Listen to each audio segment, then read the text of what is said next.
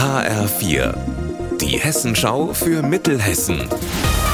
Hier ist das Studio Gießen. Mit Eva Rösler, schönen guten Tag. Ab Sommer heißt es in Gießen Verkehrsversuch. Der Anlagenring wird aufgeteilt. Bisher gibt es ja jeweils zwei Spuren, auf denen Autos, Fahrräder und Busse gemeinsam um die Stadt herumfahren. Ab Juli ändert sich das aber. Autofahrer sind ab da nur noch auf den äußeren beiden Spuren unterwegs. Die inneren Spuren werden zu einer reinen Fahrradstraße. Heute hat die Stadt den Planungsstand des umstrittenen Projekts vorgestellt. Mein Kollege Marc Klug war dabei und steht gerade an einem der Hauptverkehrsplätze hier in Gießen. Erklär doch mal, wie genau wird das denn dann ablaufen?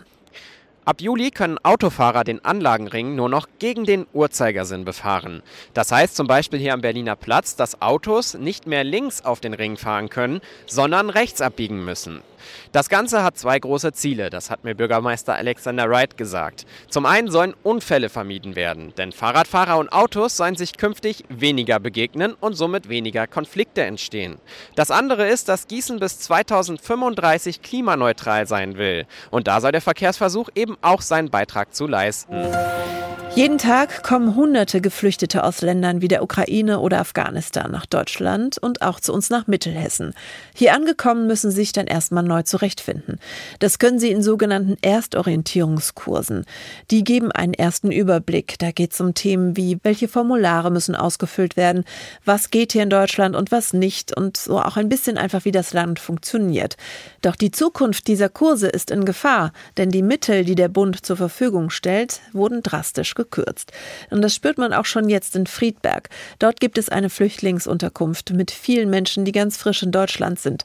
Benjamin Bieber von den Johannitern bietet Erstorientierungskurse an und sieht für die Zukunft schwarz. Das stellt uns vor ein Problem, weil genau 4,2 Millionen Euro in Hessen fehlen. Bundesweit sind es 15 Millionen, die den Trägern jetzt fehlen. Bei sehr hohen Flüchtlingszugangszahlen ist das etwas, was katastrophale Folgen nach sich ziehen kann. Unser Wetter in Mittelhessen.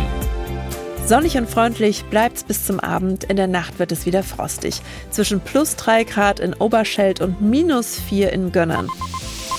Morgen dann wieder ein wunderbar sonniger Tag. Ihr Wetter und alles, was bei Ihnen passiert, zuverlässig in der Hessenschau für Ihre Region und auf hessenschau.de.